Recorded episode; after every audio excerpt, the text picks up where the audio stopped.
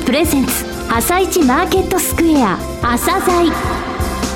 この番組は企業と投資家をつなぐお手伝い。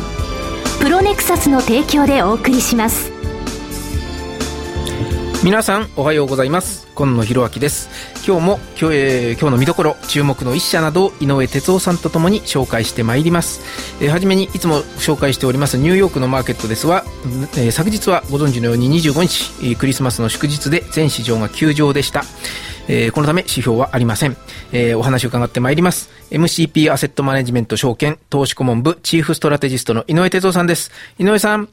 はい、井上です。おはようございます。よろしくお願いします。そうですね。あのまあニューヨークの方もクリスマスでお休みですね。はい、あの今日なんですけれどもね、あの財政の崖についてまた大統領と共和党の方で協議が始まる再開されるということなんですが、ちょっと気になるのがあの今日の午後からですね、ニューヨークの方かなりあの猛吹雪があの、あると、はいはい、その可能性があるというのが国立気象局の方から出ましたんでね、えー、交通機関の乱れとか、あとマーケットの方、えー、再開しますけれども、はい、あのちょっとこの影響っていうのはあの注意かなという感じですね。はい。ちょっと気になりますね。はい。はい、えー、わかりました。あとはあ後半の方で伺ってまいります。はい、お願いします。えー、この後はプロネクサスが選び、井上哲夫がインタビューする個別銘柄紹介コーナー、朝鮮今日の一社です。朝鮮今日の一社。今年最後の企業のご紹介です。えー、本日は柿の種、ハッピーターンで皆さんよくご存知の証券コード2220東証一部上場亀田製菓さんにお越しいただきました。お話しいただきますのは代表取締役社長でいらっしゃいます田中道康様です。本日はよろしくお願いします。よろしくお願いいたします、えー、まずですねテレビ朝日のお願いランキングの1万人が選ぶお菓子総選挙、はい、えー、スナックベーカー部門、はい、740品目で、はい、えー、小池屋のポテトチップスを抑えて、堂々の第1位を、えー、柿の種が、えー、受賞しました。おめでとうございました。ありがとうございます。圧勝でしたね率直なところ、スナック部門との,、あの競合でしたので、当社の商品が、あの1位になるとは思ってなかったんですけれども、10位の中に当社の柿の種とハッピーターンが入り、あの我々にとっては大変嬉しいことだし光栄なことだと思っています。米価事業を中心としたグローバルフードカンパニーを目指すと、え宣言されていらっしゃいます、これはどのようなことなんでしょうか？あのグローバルフードカンパニーということはあの2つの側面を持っていると思ってます。はい、一つの側面は扱う商品を、まあ、あのグローバルに展開をしていきたい、すなわちお米から少し輪を広げていきたいとい。うことであります。またあのもう一つの側面はあの商品を取り扱う地域を日本国内から海外に広げていきたいという意味を、込めております、商品の拡大と地域の拡大ということですね、えー、具体的には国内米価事業のさらなる構成、それからヘルスケア、はい、えー、海外展開はい、この3つ、えー、歌ってらっしゃいますけれども、はい、これ一つずつちょっと教えていただきたいんですが、はい、えー、まずは国内米価事業、こちらにつきましてお話しいただけますでしょうか？米価の市場というのはおおよそ2500億円ぐらいのマーケット規模にあるかと思っておりますけど、そのうち、まあ、30%程度のあのシェアがあると思っておりますけれども、見込みといたしましてはまださらなる収益拡大というか事業拡大があの見込めるというふうに考えておりますので今後はあの積極的にシェアを高めるということを、はい、まあ、あの考えていきたいと30%からさらに高めるということですね、はい。はい、実はあの米価ってあのある程度安定してるんですけど、全然減ってないんですよね、高齢化社会に対応しているということもありまして、あの米価事業っていうのはまだまだ実は収益、えー、が拡大している、そういったところでも、えー、魅力はあるんですね、で特に力を入れてらっしゃる商品というのはございますでしょうか、すでに当社の主力商品である柿の種につきましては、はい、あの業界の中では、まあ、圧倒的なシェアをあの取っているわけでございますけれども今後当社としてはハッピーターンについて当面力を入れていきたいと思っております、はい、ハッピーターンにつきましては年間の売上高が、まあ、80億程度の規模になりますけれども、はい、これをこの1年間であの売上を100億まで引き上げてきたことを今あの考えております。はい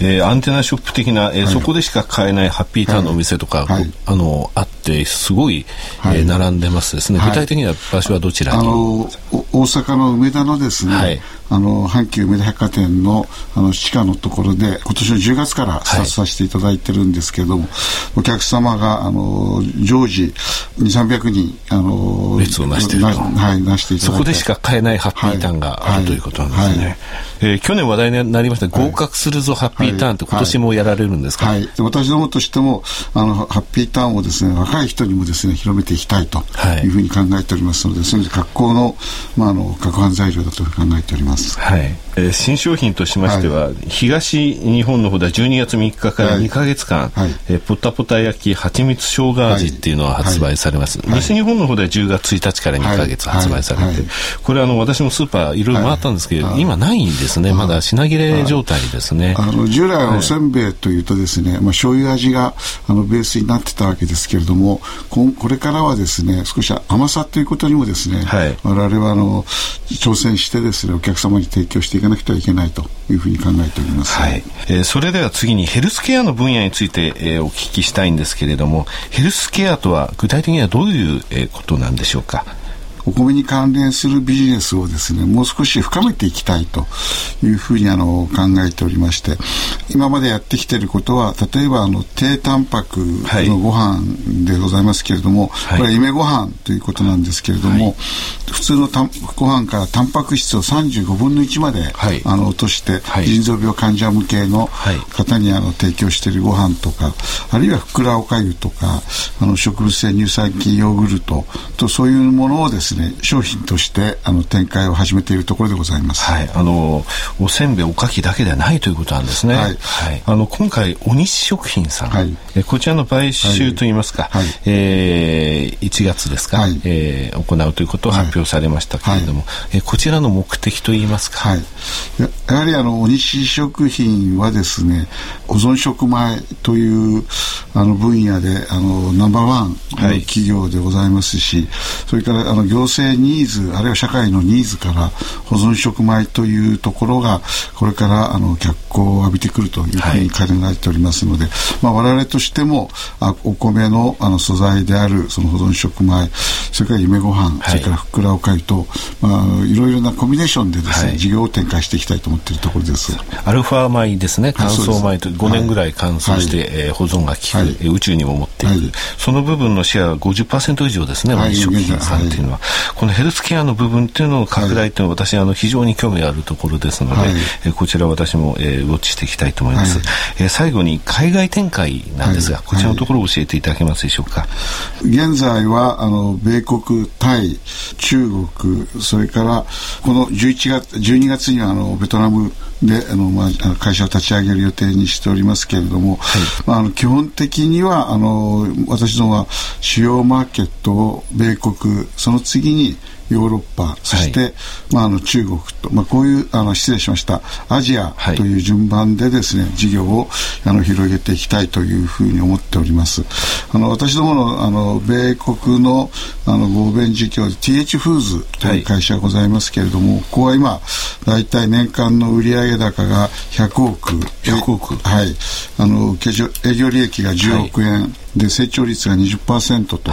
い。うことで、はい、まあ、非常に順調に推移しておりまして。この TH フーズっていう会社、はい、これ、えー、小麦アレルギーの、はい、えー、人、えー、向けのグルテンフリーのクラッカーを作られているということですね、お米にはグルテンはグルテンフリーであるとい。うことから、はい、あのはい、はい、まああの今急成長を遂げているところでございます。はい。はい、えー、最後にですね、はい、リスナーに向けて一言お願いできますでしょうか？あの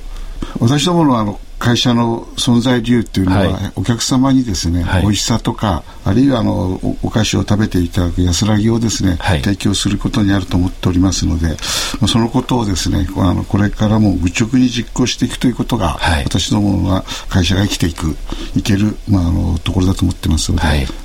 あのそういう意味で頑張っていきたいと思っております。はい。なお、今日の一社のロングインタビューは番組ホームページでお聞きいただけます。企業ディスクロージャー IR 実務支援の専門会社プロネクサス。上場企業のおよそ6割2200社をクライアントに持つ。これはアジア証券印刷の時代から信頼と実績を積み重ねてきたからこそ。さらにプロネクサスが目指すのは企業と投資家をつなぎ日本の株式市場を活性化させることです。プロネクサス、私たちは個人投資家の皆さんを応援します。井上哲夫、今日のストラテジー。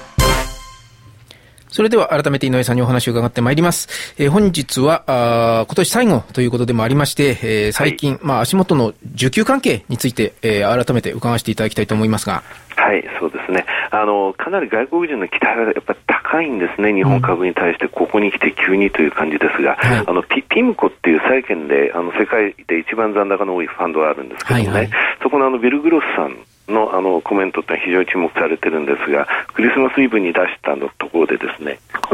安倍総裁は今回はミーンズビジネスだと。で、ミーンズビジネスこれ、ま、真面目を意味する。つまり、本気だぞっていうことを言ってるんですよね。うん、これがあの外国人の今のその期待なんだと思うんですけれども、えー、需給の方をですね、冷静にあの、やっぱりちょっとあの見ていくと結構重いものも出てきたなという印象ですね。あの、先週ですね、日経平均200円以上上げたんですが、後半2日では220円落としたんですね。はい、この220円落とした時、この2日間で松井さんのですね、信用の改ざん、売り算、えー、引いてみますと80億円増えてるんですよ。うん、で、週次で67億。大体10倍しますと500億から600億ぐらいですね、先週信用残増えたと思うんですね。はい、であのいつもこの番組で申し上げてます、えー、東証が発表する数字の買いから売りを引いた金額7500億、これ目処だというふうに申し上げてますが、はい、えー、これ今6300億なんですよ、先々週末で。えー、これに500億乗せても6800億ですので、まだ大丈夫なんですけれどもね、はい、あのいろいろと重い数字も出てきていることは確かです。でその信用なんですが、売り算のですね、えー、改ざんの評価損率ばっかり皆さん見ますけれども、売り算の評価損率って実は12月14日時点で21.4%まで来てるんですよ。で、これ20%超えた期間っていうのは、2008年以降でですね、え今年の2月17日から3月の30日の7週間、えー、この時しかないんですね。えー、その時はですね、9400円から日経平均、えー、600円、700円ぐらい上がったんですけれども、そろそろ、えー、信用の売り算の評価損率は厳しいところまで来てますと、もうそこで手締まって終わりという状況ですね。えー、そういった状況なんですが、外国人、えー、冒頭にも言いましたが、かなり買ってきてはいます。はい、ただ、あの、5社の先物って私よく言いますよね、外資系の。こちらがですね、11月の16日から12月の14日、